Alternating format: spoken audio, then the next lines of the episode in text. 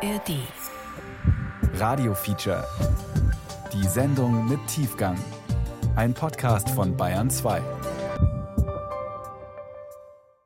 Hallo, Johannes Bertou hier. Im heutigen ARD Radio Feature geht es um nicht weniger als die Lösung all unserer Energieprobleme. Keine Kohle mehr verbrennen, billige und grüne Energie so viel wie wir brauchen oder sogar so viel wie die Welt braucht. Das klingt zu schön, um wahr zu sein, aber genau das versprechen Projekte wie in Marokko und Namibia. Dort entstehen kilometerlange Solaranlagen, die Sonnenenergie in grünen Wasserstoff umwandeln. Heidi Mühlenberg war für das ARD Radio-Feature in den Ländern unterwegs, die unsere Energieprobleme lösen sollen.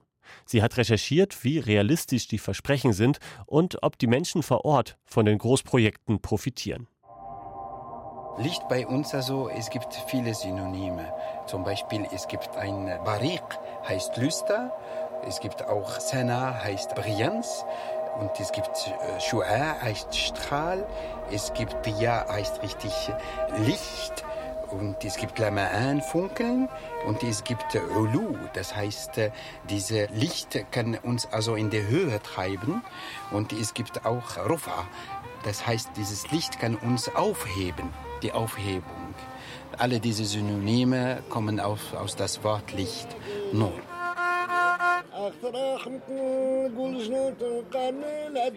Mehr als ein Dutzend Wörter kennt das Arabische für Licht.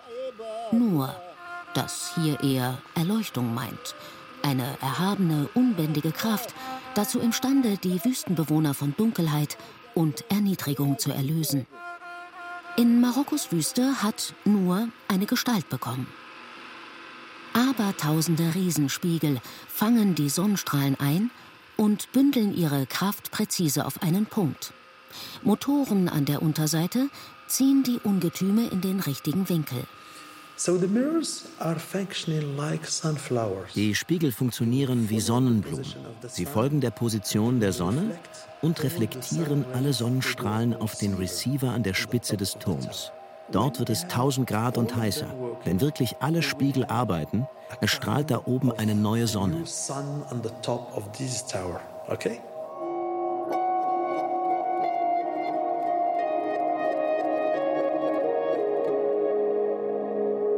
Wüstenstrom aus Afrika. Doku über die Chancen der Solarenergie. Von Heidi Mühlenberg. Ich laufe durch einen Wald aus Glas, Kabelgewirr und Metall, wie auf einem anderen Stern. Haushoch über meinem Kopf die ausladenden Spiegelkolosse, fast einschüchternd. Zehn Kilometer erstreckt sich der Solarkomplex nur, nahe der Wüstenstadt Wasasat. Es war ein Abenteuer, hierher zu gelangen. Doch davon später. Die Solarfabrik ist Marokkos Stolz. Als erster Wüstenstaat hatte das Königreich vor acht Jahren ernst gemacht mit der Vision vom Wüstenstrom. Ein zweiter, noch größerer Komplex entsteht gerade. Doch nicht deshalb bin ich hier. Marokkos solare Erfolge nähren eine neue, grandiose Vision. Und diese hat das Zeug, die Energiewirtschaft umzukrempeln. Marokko ist das einzige Land, das eigentlich nicht nur Ammonia nach Europa exportieren kann, sondern auch grünes Wasserstoff in den äh, Pipelines, die Europa und äh, Marokko verbindet. Die schon gebaut wurden um das algerische Gas zum Beispiel nach Spanien liefern zu können. Und dieses Pipeline hat Algerien gestoppt für politische Gründe. Und jetzt hat man ein leeres Pipeline zwischen Marokko und die Iberische Halbinsel. Darum geht es. Grüner Wasserstoff. Der neue Star der Energiewende. Die Aussicht im sonnenreichen Marokko große Mengen davon günstig herzustellen und mit Pipelines ins nahe Europa zu bringen, elektrisiert gerade die Energiebranche. Das Land erlebt einen Ansturm ausländischer Investoren. Khalid Benamou gründete vor 20 Jahren die Firma Sahara Wind und berät die Regierung als Experte. Ich habe die Energieministerin von Marokko, die sagte, die hat zehn Termine mit Investoren jeden Tag wahrscheinlich die Hälfte davon sind äh, grünes Wasserstofftermine. Und man kann sehr viele Projekte haben grüne Energie zu erzeugen und in die Welt zu verkaufen, die Chance, wirklich ein neues Zeitalter zu beginnen für Afrika. Es werden die Petrodollars, die früher in den Nahen Osten geflossen sind, werden heute als grüne Energiedollars nach Afrika fließen. So bringt es Stefan Liebing vom Afrika-Verein der deutschen Wirtschaft auf den Punkt. Milliardenschwere Konsortien buhlen um Bauplätze. Saudis und Chinesen, Amerikaner und Dänen, Spanier, Portugiesen, Franzosen, Briten und seit neuestem sogar Australier. 15 Großprojekte für grünen Wasserstoff sind laut Presseberichten in Marokko in Planung. Das Bundesforschungsministerium ließ jüngst die Potenziale errechnen. Westafrika, Marokko eingeschlossen, könnte genug grünen Strom erzeugen, um daraus jährlich 165.000 Terawattstunden grünen Wasserstoff herzustellen. Das bedeutet schlicht, es wäre die 110-fache Menge, die Deutschland im Jahr 2050 importieren will. Doch diese Goldgräberstimmung weckt auch Ängste. Wie Khalid Benamou befürchten manche, dass die Interessen der Afrikaner dabei zu kurz kommen. Ich will mir in zwei afrikanischen Ländern selbst ein Bild machen und bereise Namibia und Marokko.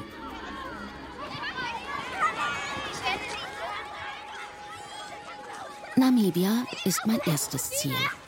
Es ist halb acht am Morgen. Vor der Grundschule bolzen ausgelassene Jungen und Mädchen in Schuluniform. Dunkelblau die Hosen und Röcke, leuchtend weiß die Hemden und Blusen. Dicke graue Pullover schützen gegen die Morgenkälte. Es war eine lange Reise hierher. Erst im Flieger nach Windhoek im Landesinnern, dann ein ganzer Tag im Jeep durch die Wüste bis in den Süden an den Atlantik, nahe der Grenze zu Südafrika. Dem idyllischen Küstenstädtchen mit dem Bahnhof und Villen im wilhelminischen Stil ist sein Ursprung anzusehen. Vor 140 Jahren gründeten deutsche Kolonisten den Ort und tauften ihn Lüderitz, nach einem Tabakhändler aus Bremen.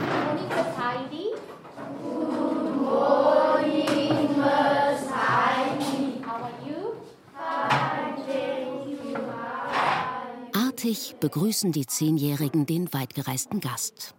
Etwa 40 Mädchen und Jungs mit kecken, neugierigen Blicken schmettern das Morgenlied. Ihre Bänke stehen eng im Karree. Die Baracken sind frisch getüncht in Ocker und Ziegelrot, die Räume frisch gefegt. In Namibia gilt Schulpflicht für alle. Das Lernen ist frei. Namibias Bevölkerung ist erstaunlich jung. Das Kleinstädtchen Lüderitz mit 19.000 Bewohnern hat fünf Schulen mit tausenden Kindern von allen acht afrikanischen Stämmen des Landes, auch aus den Townships am Stadtrand. Können die Eltern die Schuluniform nicht zahlen, springen Sponsoren ein. Von der Schule sind es nur zehn Minuten durch die Bismarckstraße, vorbei an der Fischfabrik, bis hinunter ans Meer.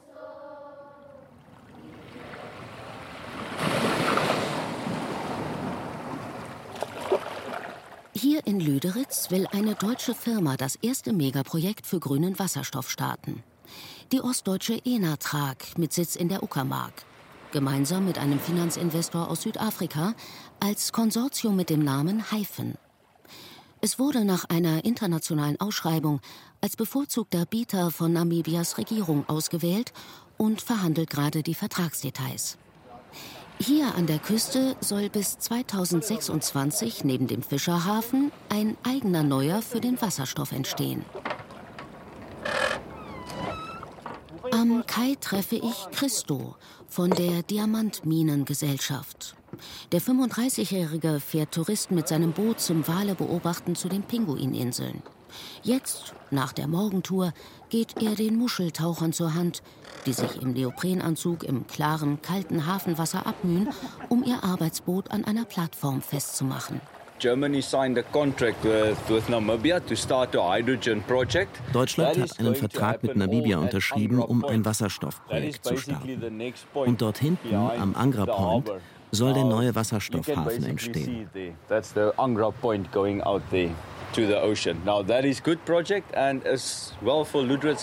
Es ist ein gutes Projekt und gut für Lüderitz. Die Stadt wird sich verändern und wachsen. Sie sagen, sie brauchen 3000 Beschäftigte für das Wasserstoffprojekt.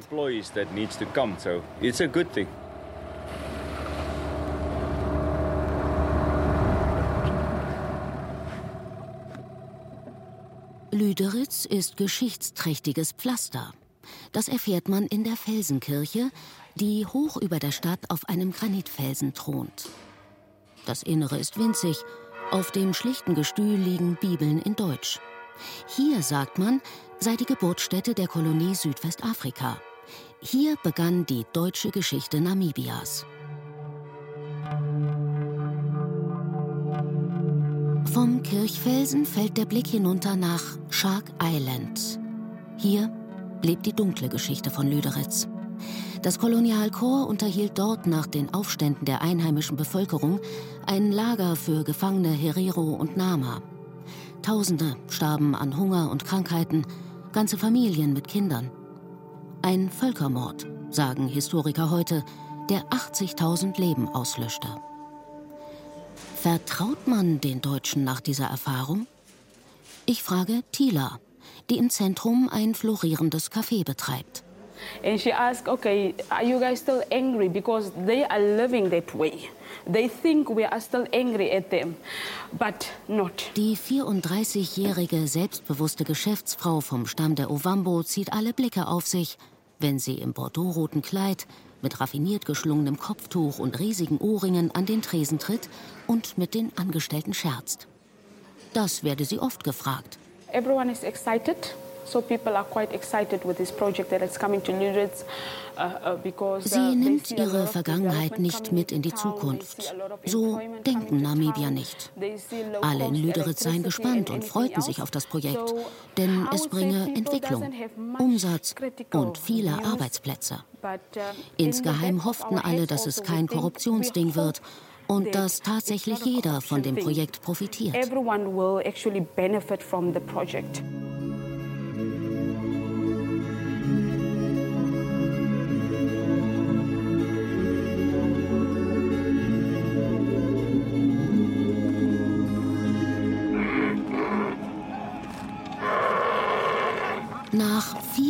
Erteilten Genehmigungen, langer Einweisung und Passieren des Checkpoints bin ich im Projektgebiet. Genau hier soll bis 2027 das erste deutsche Megaprojekt für grünen Wasserstoff entstehen. Ich begleite ein Team des Hyphen-Konsortiums. Jonathan Metcalf, der Projektleiter, hat drei Kollegen aus Südafrika mitgebracht. Zwei ortskundige Ranger begleiten uns zur Sicherheit.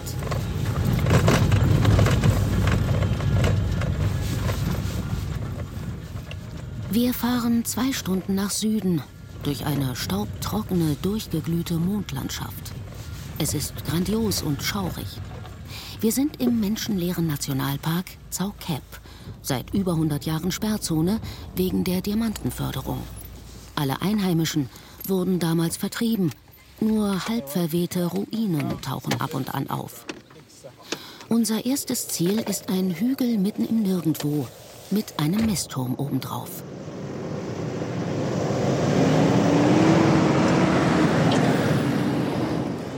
Endlich oben packt Windexperte Luciano die Messgeräte aus. Der Brasilianer braucht exakte Daten, um die besten Orte für die geplanten Windturbinen zu finden. Das ist ein deutlich stärkerer Wind. Also in Deutschland gibt es da so an der Nordsee aus der Küste so 7,5, 8 Meter pro Sekunde. Auf die Höhe, die wir planen, so 120, 140 Meter Höhe. Und hier sind wir schon bei 11 Meter pro Sekunde. Als Folge lässt sich grüner Strom hier günstig erzeugen. Für weniger als 2 Cent die Kilowattstunde. Das Projektgebiet sei insgesamt 100 Kilometer lang und 80 Kilometer breit. 600 Windturbinen und zwei Solarfelder sollen eine Kapazität von 7 Gigawatt bereitstellen. So viel wie sieben große Kernreaktoren, erklärt Jonathan Metcalf, der Projektleiter. Wir stehen an einem der weltbesten Windstandorte an Land, eine Ressource von Weltklasse. 15 Kilometer weiter östlich haben wir unsere Solaranlagen, auch weltbeste Standorte. Damit haben wir nah beieinander sehr gute Erneuerbare. Und zwölf Kilometer in dieser Richtung ist der Ozean, der uns Wasser gibt zur Entsalzung für die Herstellung von Wasserstoff. So where we are right now is one of the proposed sites for the Hyphen electrolyzer because it's a large flat area. Und das ist der Plan. Pipelines bringen entsalztes Wasser von der neu gebauten Meerwasserentsalzungsanlage an der Küste in die Wüstenfabrik, wo hunderte Elektrolyseure arbeiten. So nennt man die containergroßen Module, die in ihrem Innern das Wasser aufspalten in Sauerstoff und Wasserstoff. Eigentlich ein uraltes chemisches Verfahren. Nur dass bei Haifen der Starkstrom dafür direkt aus den Windparks und den Solarfeldern nebenan kommt. Der hergestellte Wasserstoff geht per Pipeline zurück ans Meer, wird in Ammoniak umgewandelt und anschließend flüssig per Tankschiff abtransportiert. Schon in drei Jahren könnte sich die Gegend komplett verändert haben, meint Ulrich Heindl, Technikleiter bei Haifen. Wir sehen dann Windturbinen, wenn man von hier links anfängt, über das ganze Talgebiet. Man sieht auch dann im Background noch im Hintergrund Windturbinen, wo man nur noch die Spitze sieht. Aber es wird das ganze Feld voll von Windturbinen sein. Wie gesagt, also ich schätze mal, von unserem Standort äh, werden wir vielleicht 150 Turbinen äh, sehen können. Und es ist dann schon ein imposanter Eindruck. Und wie gesagt, der große Vorteil, dass wir hier ein Gebiet haben, wo sich niemand dran stört. So this feather, uh, this is the ostrich uh, feather. Uh, Unser nächstes Ziel ist ein Naturjuwel. Diesmal nähern wir uns vorsichtig, lassen die Jeeps stehen. Park Ranger Alex ähnelt mit seiner gebügelten Ranger-Uniform und großer Brille einem Universitätsprofessor. Er führt uns auf einem Trampelpfad zur einzigen Wasserstelle weit und breit. Eher eine sehr flache, langgestreckte Pfütze mit Algen. Plötzlich bleibt er stehen, hebt den Arm und deutet auf frische Spuren im Sand. So these yeah. are the tracks. These okay. are oryx tracks. These ones, still oryx. Das sind Oryx-Spuren, erklärt er uns. Und die anderen sind von Straußen. Das sei die einzige Quelle im ganzen Gebiet. Nur dort hinten gäbe es noch eine kleinere. Oryx sind große Antilopen, etwa in der Größe von Rotwild. Und sie sind Namibias Wappentiere. Rund 200 leben in dem Gebiet. Wir finden ein langes Horn, Ergebnis von Revierkämpfen, erklärt Professor Alex. Ich frage mich, wie will Enatrag bei den bevorstehenden Bauarbeiten die lebenswichtige Quelle mitten im Projektgebiet schützen? Innerhalb der Pufferzone, im Radius von fünf Kilometer um das Gebiet, bauen wir keine Infrastruktur auf. Wir müssen sicherstellen, dass wir keine Tiere stören, die die Quelle nutzen. Wir müssen aber auch sicherstellen, dass wir die Tiere nicht stören, die über unsere Grundstücke zur Quelle hinlaufen. E es ist also sehr wichtig, dass wir bei der Umweltverträglichkeitsprüfung alle Tierpfade prüfen, um sicherzustellen, dass wir nichts bauen, was sie stört. Namibias Regierung hat Großes vor. Die 7 Gigawatt sollen nur der Anfang sein. Das Projektgebiet bietet Platz für weitere 10 Projekte dieser Größenordnung. Das Land insgesamt ist extrem dünn besiedelt, mit knapp drei Millionen Menschen auf einer Fläche doppelt so groß wie Deutschland. Namibia hofft auf neue namibische Industrie, sagt der Wirtschaftsberater des namibischen Präsidenten James Newper. Namibia ist ein kleines Land und abhängig vom Import von Strom und Waren. Es gibt nur wenige Exportgüter, wie Rohdiamanten, etwas Uran und Fisch. Das wollten sie ändern und komplexere Waren herstellen. Sie können selbst Dünger und Eisenerz herstellen. Statt Strom zu importieren, könnten sie dann Strom und Ammoniak an unsere Nachbarn Südafrika liefern. Dass manche dabei von neuem Kolonialismus sprechen, amüsiert den Präsidentenberater. The conclusion is the exact opposite of colonialism. Es sei das genaue Gegenteil von Kolonialismus. Denn Kolonialismus war, Deutschland kam hierher, um Werte abzugreifen und sie nach Deutschland zu bringen. Jetzt dagegen geht es um Arbeitsplätze und Industrien in Namibia, die ursprünglich in Deutschland waren bliebe die Frage der Finanzierung. Rund 10 Milliarden Euro soll das Haifenprojekt kosten. Wie kann die Enatrag mit knapp 1000 Beschäftigten und 250 Millionen Jahresumsatz ein solches Projekt stemmen? Die Firma, als europäische Aktiengesellschaft seit kurzem an der Börse, geht erstaunlich offen damit um. Tobias Bischof Nienz diese Finanzierung dann zu arrangieren, das ist Teil unseres Kerngeschäftes. Neben unseres Partners Niklas Holdings, der da auch viel Erfahrung mitbringt, haben wir schon weit über zwei Milliarden Euro an Finanzierung arrangiert für Erneuerbare über die letzten Jahre. Es gibt Programme wie H2 Global, dieses, was die deutsche Bundesregierung anstößt, wo quasi der deutsche Staat kompetitiv wasserstoffbasierte Produkte weltweit ausschreibt und dann auch wiederum kompetitiv wettbewerblich in Deutschland an Abnehmer verkauft und als Mittelsmann dazwischen steht.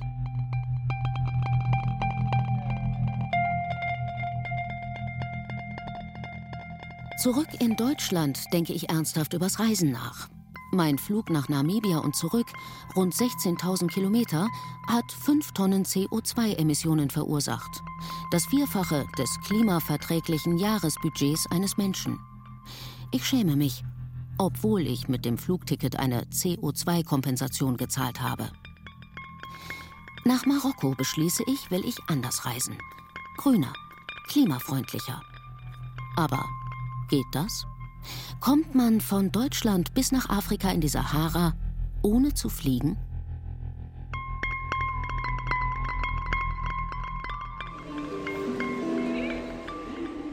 Der Bahnhof von Tangerstadt ist ein wunderschöner moderner Bau mit orientalischer Fassade, weiche Sitzpolster überall, höfliches, sachkundiges Personal, Solarmodule. Reisende Familien rasten an palmengesäumten Wasserspielen. Die Anzeigetafeln arabisch. Im Obergeschoss sitzen Marokkaner auf der Sonnenterrasse und beobachten lässig beim Kaffee, wie der Stolz der marokkanischen Eisenbahn in den Bahnhof rollt.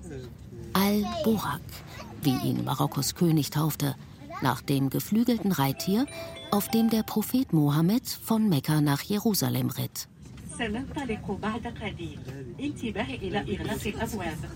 Seit 2018 verbindet der moderne Hochgeschwindigkeitszug Made in France Marokkos wichtigste Großstädte.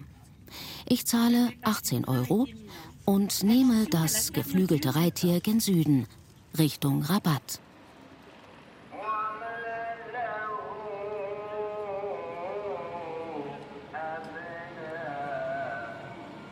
Ich erkenne Marokkos Hauptstadt kaum wieder. 2010, bei meinem letzten Besuch, demonstrierten Studenten gegen hohe Arbeitslosigkeit für bessere Berufschancen. Ich erinnere mich an Polizeiketten und Knüppeleinsätze. Es war der arabische Frühling. Damals bewachte schwer bewaffnete Miliz das umzäunte Depot der neu gebauten Straßenbahn. Und heute? Alle sieben Minuten hält die Tram vom Altstadtzentrum, der Medina, neben der großen Moschee. Ich nehme die Linie 2 und fahre über den breiten Fluss, der bei Rabat ins Meer mündet, und weiter bis in die Satellitenstadt Saleh mit einer Million Bewohnern. Viele pendeln jeden Tag nach Rabat, deshalb war die Brücke ständig verstopft. Beide Tramlinien haben extra Fahrspuren für die Gleise. Es ist Feierabend der Waggon rappelvoll mit müden Fahrgästen und vielen Kindern. Ich genieße es, im Abendrot über einen afrikanischen Fluss zu fahren.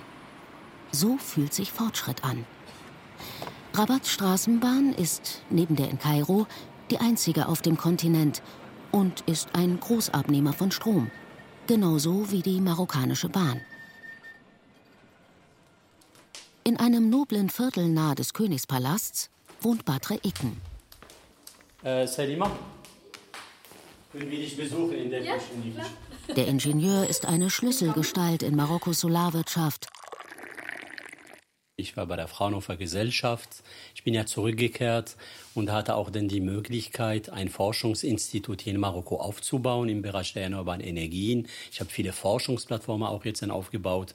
Und vor sieben Monaten habe ich jetzt dann entschieden, in die Industrie zu gehen und Entrepreneure zu werden. Und jetzt habe ich gedacht, die Zeit ist reif, dass ich ja selber jetzt dann rübergehe. Ein Unglücksfall mit Heizgas mit mehreren Toten bestärkte den 48-Jährigen in seinem Entschluss. Mir fallen die kleinen Lastwagen ein, beladen mit alten Gasflaschen, oft abenteuerlich verzurrt, häufig verbeult und verrostet. Und das ist natürlich auch jetzt sehr gefährlich. Und in dem Moment dachte ich, da sollte ich wirklich damit anfangen. Gut, wir fahren jetzt zu einer kleinen Stadt namens Tiffelt und da entsteht ein neuer äh, Industriepark. Das ist 40 Kilometer entfernt von äh, Rabat. Die Solarmodule auf Badre Ikens Dach liefern genug Leistung, um seinen vollelektrischen Porsche Taycan mit 400 PS übers Wochenende aufzuladen. Also fahren wir im Porsche auf einer neuen sechsspurigen Autobahn zu seiner ersten Baustelle als Solarunternehmer.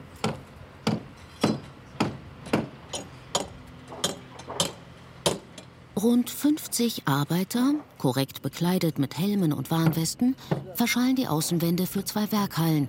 Daneben läuft schon die Montage des Deckengerüsts. Schon bald, sagt Eken stolz, sollen hier 800 Beschäftigte moderne Thermosolaranlagen fertigen. Entwickelt an der Universität Fes in Marokko, in verschiedenen Größen, sowohl für kleine Häuser als auch für große Firmen. So will Icken dem Butanbrennstoff etwas entgegensetzen.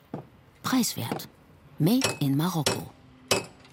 Das Feld gegenüber hat seine Firma ebenfalls gekauft, zur Fertigung von Photovoltaikmodulen und Wafern.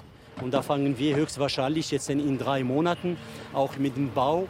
In den letzten Jahren hatten wir immer in Marokko einen Verbrauch von ca. 100, 150 Megawatt äh, PV im Jahr. Aber jetzt mit den großen Kraftwerken, um eben auch jetzt den grünen Wasserstoff zu produzieren, werden wir 1000, 2000, 3000 Megawatt im Jahr brauchen.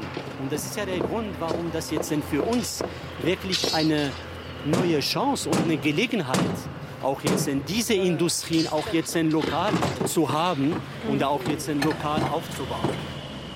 Hier wächst Marokkos Zukunft, sagt Badre Eken und verrät, dass er mitgeschrieben hat an Marokkos Roadmap für den grünen Wasserstoff. Die Ausbauziele, die vom König höchstpersönlich gefordert und überwacht werden, klingen schwindelerregend.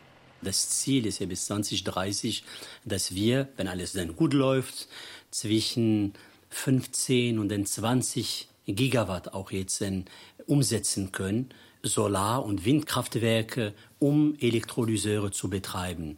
Bis 2040 wäre auch jetzt das Ziel oder das Potenzial wäre auch jetzt vorhanden, damit wir circa zwischen 50 und 80 Gigawatt auch jetzt realisieren können. Und dann danach 2050, dann könnte man ja wirklich dann über 100 Gigawatt installieren können. Und das Ganze mit dem Ziel, damit wir erstmal unsere Industrien dekarbonisieren. Marokko verfolgt eigene Pläne beim grünen Wasserstoff. Und die sind verknüpft mit seiner Lage am Meer. Seit Jahrmillionen spült der Atlantik Plankton an die 2000 Kilometer lange Küste, das sich Schicht für Schicht im Küstenboden ablagerte und das größte Phosphatvorkommen auf dem Globus wachsen ließ. Mit diesem Naturschatz wurde Marokko zum weltweit größten Düngemittelproduzenten und Exporteur. Nur gibt es einen Haken. Dafür braucht es neben Phosphat auch Ammoniak. Und den musste das Königreich bisher teuer importieren. Zwei Millionen Tonnen pro Jahr. Graues Ammoniak. Hergestellt mit Erdgas. Jetzt ist die Zeit reif, damit wir auch denn unsere Industrie, auch speziell in diesem Bereich, auch jetzt einen Schub geben und dass wir wirklich auch jetzt in ein paar Jahren und in 2030, dass Marokko auch jetzt nicht nur ein Land, das anerkannt ist wegen den Klima ziehen und jetzt wegen dem Schutz jetzt in der Umwelt und weil unser Strom grün ist, sondern dass Marokko auch jetzt anerkannt ist, was das Entwickeln von einem grünen Made in Marokko, grüne Ammonia produziert in Marokko, aber auch Teile der Wertschöpfungskette, Komponenten wie Elektrolyseure oder Brennstoffzellen und so weiter, dass sie auch dann in Marokko entwickelt werden. Es ist für uns wirklich jetzt wichtig, dass wir auch einen Teil wenn ich das denn so salopp sagen darf, einen Teil auch vom Kuchen abkriegen.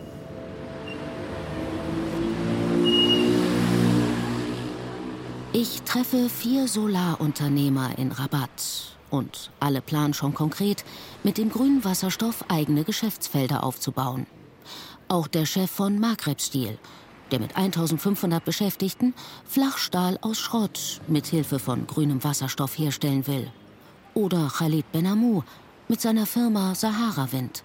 Die größte Industrie von Marokko ist jetzt Automobil, die nach Europa exportiert werden. Die ganzen Renaults in Marokko sind äh, in Marokko erzeugt.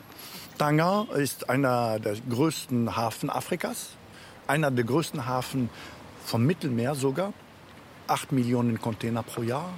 Ich glaube, Le Havre, der größte Hafen Frankreich, einer der größten, es sind nur zwei, drei Millionen Container. Das heißt, die Logistik ist schon da.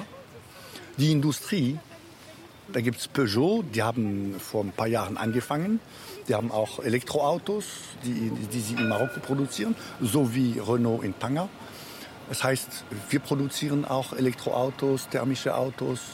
Und wenn man von Windanlagen spricht, wenn man von Elektrolyseuren spricht, wenn man diese Mengen erwähnt, da ist es nicht mal ökonomisch wert, es irgendwo anders zu produzieren als in Marokko, Das Königreich entdeckt selbstbewusst seinen vielleicht größten Schatz neu. 3500 Jahresstunden Sonne plus den satten Passatwind und unendliche Wüsten. Es strebt weg vom Image des Rohstofflieferanten hin zu einem voll entwickelten Industrieland. Wie hoch liegen die Hürden für ausländische Investoren? Womit müssen sie rechnen? An einer südlichen Ausfallstraße Rabats liegen die Büros von Masen. Marokkos Solarenergiebehörde wurde 2010 zur Umsetzung des königlichen Solarplans gegründet und koordiniert alle erneuerbaren Energieprojekte des Landes. Auf dem Schreibtisch von Rashid Bayet, dem amtierenden Chef, stapeln sich akkurat sortierte Aktenberge. Die neuen grünen Wasserstoffprojekte. Mein Gegenüber lächelt charmant und schweigt erstmal. Er wägt jedes seiner Worte sorgfältig ab. Euh, Sie bekommen jeden Tag Anfragen von unterschiedlichen Akteuren. Marokko sei ganz offen und studiere jeden Antrag genau und wohlwollend. Das Ministerium für Energiewende und Erneuerbare arbeitet an einem Katalog von Bedingungen für eine Kooperation mit ausländischen Partnern. Dieser Katalog heißt diplomatisch Marokko Offer und soll Förderzuschüsse, Modalitäten der Flächennutzung, Steuern, Infrastruktur und Wasserzugang regeln. Grüner Wasserstoff wird also Tag pro Tag wichtiger und nimmt von Bedeutung zu. Und deswegen, also die Nachfragen kommen jeden Tag, äh, wie man sagt, und sind anders. Immer so verschiedene Akteure, die äh, diese Nachfragen stellen und interessiert sind.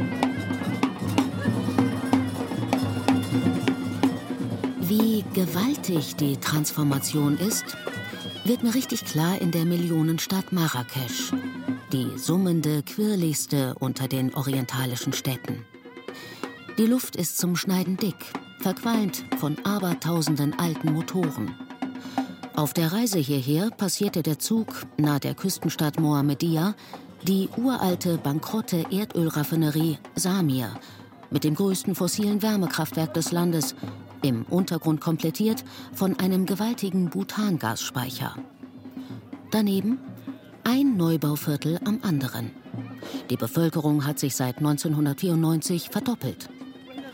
Auch Marrakesch wächst unaufhörlich um 70.000 Einwohner in den beiden letzten Jahren.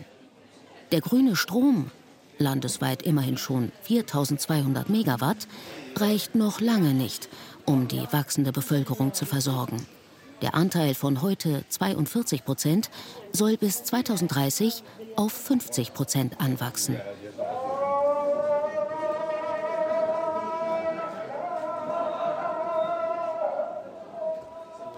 Hier hat es die Modernisierung schwerer.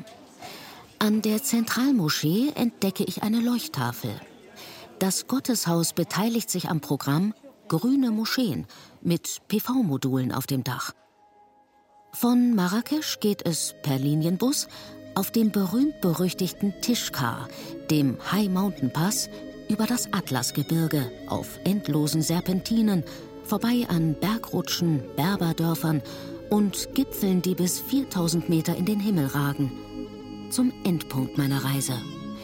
Die Wüstenstadt war Sasat, rund 200 Kilometer südwestlich von Marrakesch, mit dem größten Solarkomplex Afrikas.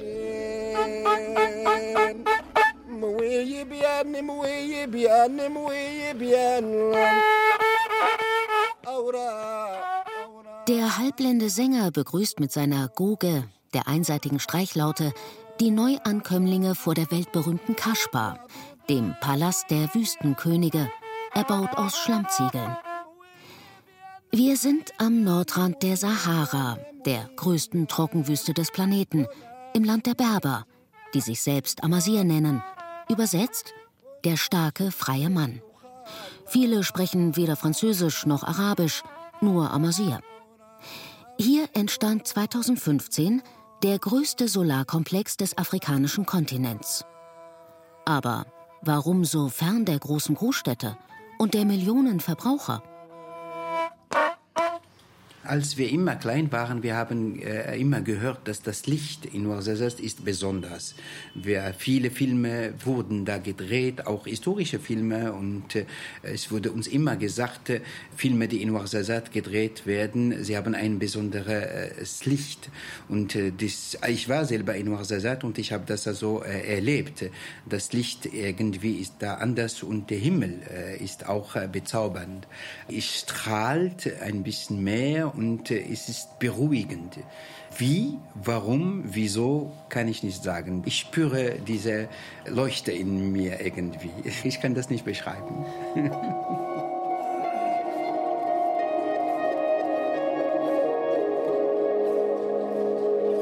Was hat es auf sich mit diesem besonderen Licht? Wirklich sehen auch meine Fotos speziell aus. Der Himmel ist von solch dunklem Blau, dass er schon einen Stich ins Gold aufweist. Den Solarkomplex Nur erkenne ich schon aus großer Ferne am leuchtenden Solarturm. Das Areal ist so groß wie das Zentrum der Hauptstadt Rabat, über 3000 Hektar. Die Ausmaße sind nur von oben zu sehen. Werkdirektor Mustafa Selam fährt mit mir auf den 52 Meter hohen verglasten Aussichtsturm. Sie können jedes einzelne Haus von Basasat sehen. Dabei sind die 20 Kilometer entfernt. Und sehen Sie die Berge dort? Einige sind mehr als 100 Kilometer weit weg. Das ist der Grund, warum wir dieses Gebiet ausgewählt haben. Weil die Sicht sehr klar ist. Die Sonnenstrahlen können die Spiegel sehr direkt erreichen.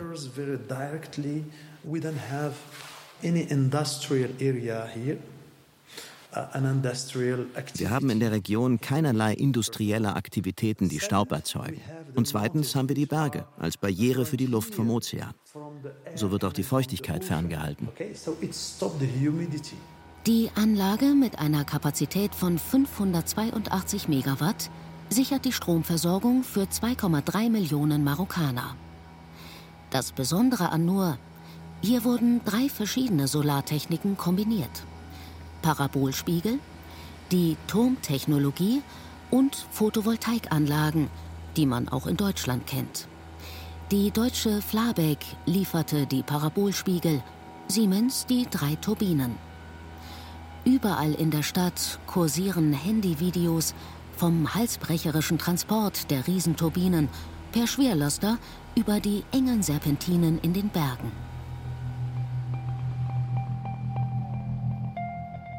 Die Leute in Wasasat sind stolz auf den gleißenden Turm, der als neues Wahrzeichen flach über den Bergen strahlt. Aus der Nahdistanz wirkt er noch imposanter.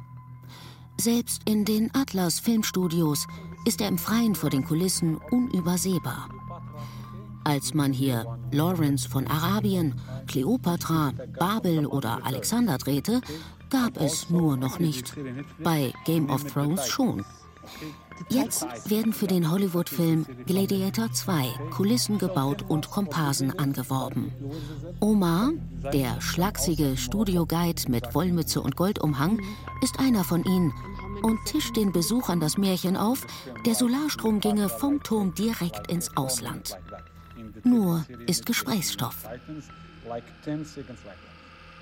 Die Wahrheit ist, in den sieben Jahren ihres Betriebs hat die Anlage einzigartige Erfahrungen erbracht für die vielen geplanten Nachfolger in Marokko und weltweit.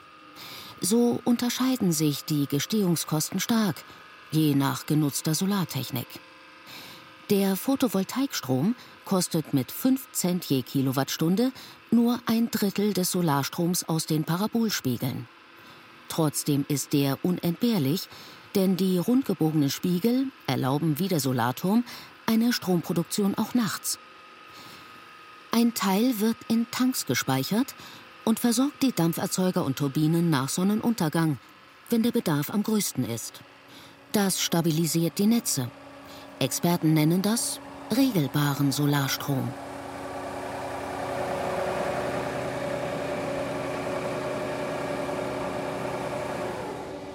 Die Ingenieure hier lernten auch, besonders sensibel ist der Solarturm.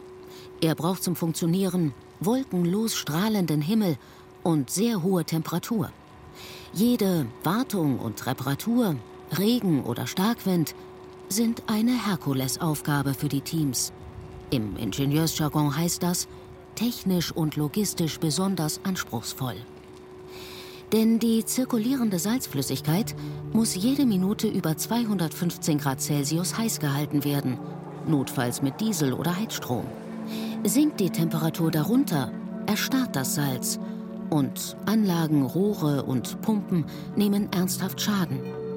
Das heiße Salz greift außerdem die Gehäuse der Flüssigtanks an, was 2022 ein Leck verursachte. Damals erlosch die Sonne von Vasasat für viele Monate. Nachmittags ziehen Wolken auf. Zwei Reihen der Riesenspiegel werden in den 90-Grad-Winkel gekippt und ein Sprühfahrzeug mit lang hochgestelltem Ausleger wäscht ruckzuck den Wüstensand vom Glas. Unten rinnt etwas Wasser in den Sand und versickert. Für ihr Brauchwasser, Wasch- wie Kühlwasser hat nur einen eigenen Stausee. You know, uh, the dam here has a capacity of 428 million cubic meters. Der Stausee von 428 Millionen Kubikmeter Kapazität ist jetzt nur zu 10 bis 12 Prozent voll, also 40 bis 50 Millionen Kubikmeter. 2,2 Millionen brauchen wir pro Jahr. In the whole complex, we used only 2.2 million cubic meters per year. The snow will go directly afterwards uh, der Schnee ist unsere Rettung. Er fließt als Tauwasser direkt in den Stausee. Inshallah, so Gott will. Inshallah, to get some water, more than that, uh, water, inshallah. Marokko hat in den letzten 60 Jahren hat sich das Pro-Kopf-Verfügbarkeit von Wasser auf ein Drittel reduziert. Marokko wird bald, ähm, also ein Drittel ist es nur noch von dem, was es noch vor 60 Jahren war. Man merkt es jetzt schon, die Effekte sind äh, im Süden vor allem des Landes wirklich massiv. Dr. Anja Hoffmann leitet das Büro der Heinrich-Böll-Stiftung in Rabat. Wir haben jetzt im Sommer Freunde von vertrockneten und verdursteten Schlangen berichtet, von Mandelplantagen, die Jahrhunderte alt sind und die verdorren. Also das, das ist einfach so fühlbar für die Menschen, diese Wasserkrise. Auch der neueste Weltbankbericht äh, sagt voraus, dass Marokko vermutlich 1,7 Millionen Marokkanerinnen zum Umziehen gezogen werden, zum Migration innerhalb des Landes durch den Klimawandel. Das sind einfach Effekte, die so spürbar sind. Und wenn man jetzt Großprojekte baut, die natürlich noch mal mehr Wasserressourcen in den Export stecken werden, ja, dann, dann muss man das mitdenken. Erwartet wird, dass Marokkos Regierung nur solche Projekte genehmigt, die das Wasser zur Produktion von Grünwasserstoff aus dem Meer ziehen und es entsalzen. Die Studien, die es gibt, die sagen voraus, dass Marokko dadurch die nächsten Jahrzehnte bis zu 200.000 neue Jobs generieren kann, dauerhafte neue Jobs. Das ist natürlich für ein Land, was große Schwierigkeiten bisher hat, seiner Jugend Perspektiven zu bilden, eine Riesenchance und Möglichkeit. Und man muss auch sagen, dort, wo diese Megaprojekte entstanden sind und entstehen, gibt es natürlich auch eine Entschädigung für die Bevölkerung. Von Marokko ist bekannt, dass die Landbesitzer hart mit der Masen verhandeln über die Preise zur Überlassung ihres Landes. Für andere Wüstenstaaten gilt das nicht.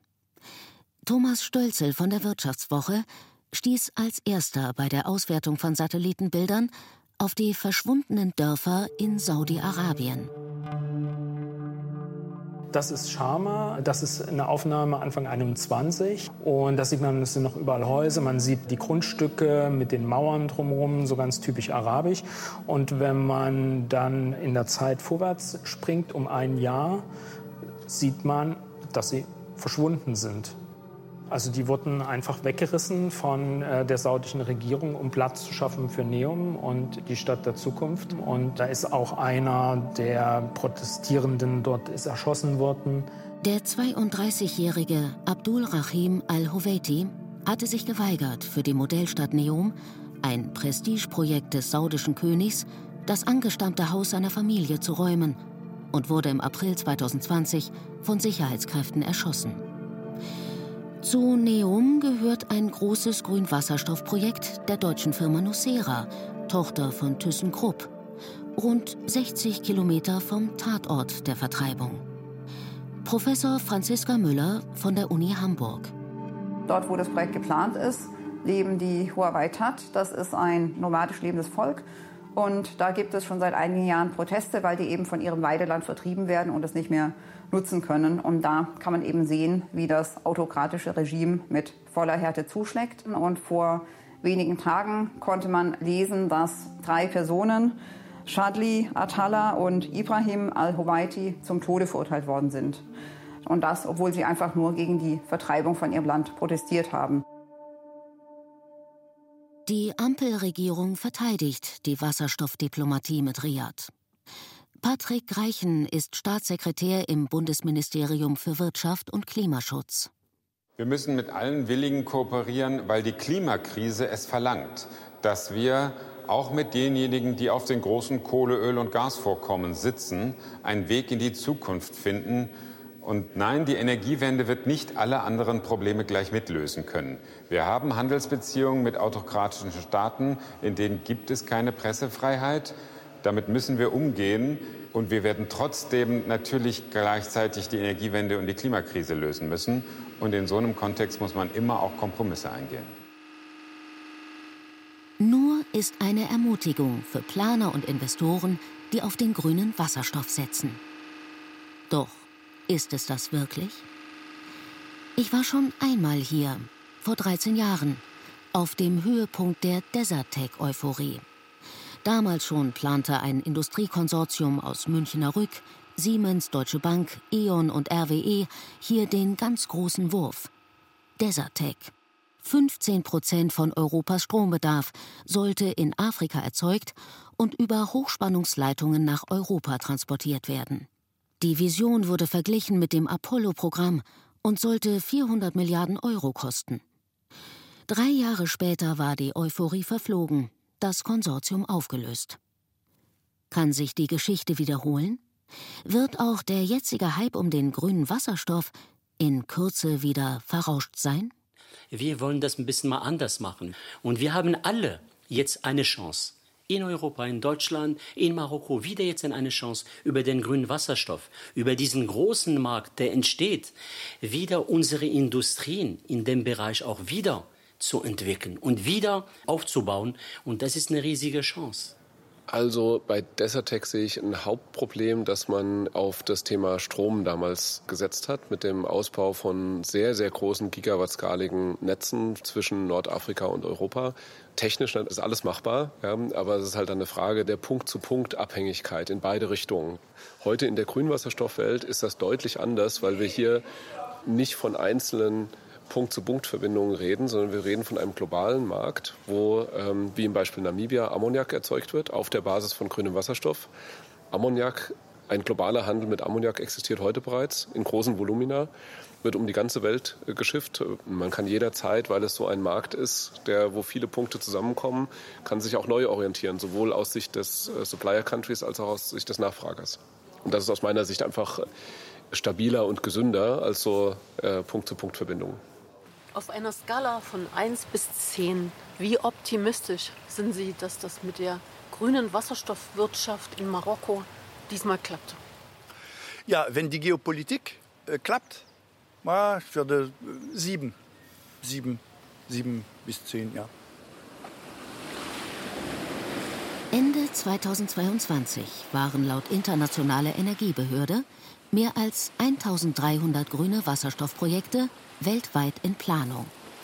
Werden sie alle gebaut, erreicht die Weltwirtschaft bis 2030 die Leistung von 300 Gigawatt. Damit ließen sich etwa 35 Millionen Tonnen Wasserstoff erzeugen. Hilft das, um die Erderwärmung auf 1,5 Grad Celsius zu begrenzen?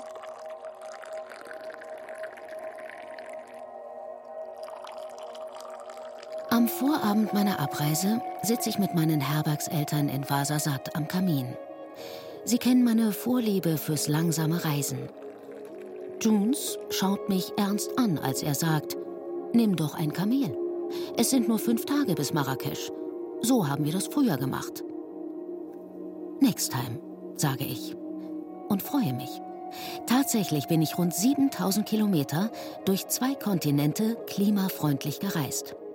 Im Vergleich zum Fliegen habe ich so viel CO2 gespart, wie 120 Bäume im Jahr binden. Anderthalb Tonnen. Auch ohne Kamel.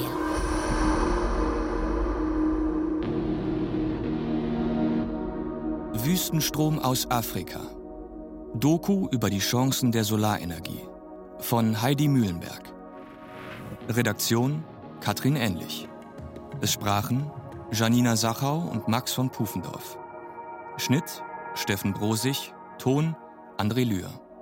Regieassistenz Anne Osterloh, Regie Andreas Meinelsberger. Eine Produktion des Mitteldeutschen Rundfunks für das ARD Radio Feature 2023. Das war das ARD Radio Feature über Strom aus der Wüste. In der ARD Audiothek finden Sie weitere Folgen und ein Gespräch mit der Autorin. Heidi Mühlenberg erzählt darin von ihren Recherchen in Marokko und Namibia. Und jetzt habe ich noch einen ganz anderen Tipp für Sie. Vor ein paar Wochen haben wir im Radiofeature die Lebensgeschichte von Schachspieler Bobby Fischer erzählt. Yves Bellinghausen ist der Autor. Und der hat jetzt einen ganzen Podcast über die Schachwelt gemacht. Es geht unter anderem um einen Skandal. Weltmeister Magnus Carlsen wirft Hans Niemann Betrug vor. Gleich hören Sie dazu noch einen Trailer. In den Show Notes finden Sie Links zu den Tipps. Bis nächste Woche, Ihr Johannes Bertou. In der Schachwelt spielt sich gerade ein riesiger Cheating-Skandal ab. Das ist, das ist eine unglaubliche Sensation. Es geht um Betrugsvorwürfe, sehr viele Millionen Dollar und angeblich um morsende Analperlen. What is going on? Is this a movie? Is this... This is crazy. Ich bin Yves Bellinghausen und im neuen Funk-Podcast Scambit Schach, Hype und Millionen steigen mein Team und ich knietief rein ins Rabbit Hole Schach. Hört jetzt rein in der Podcast-App eures Vertrauens.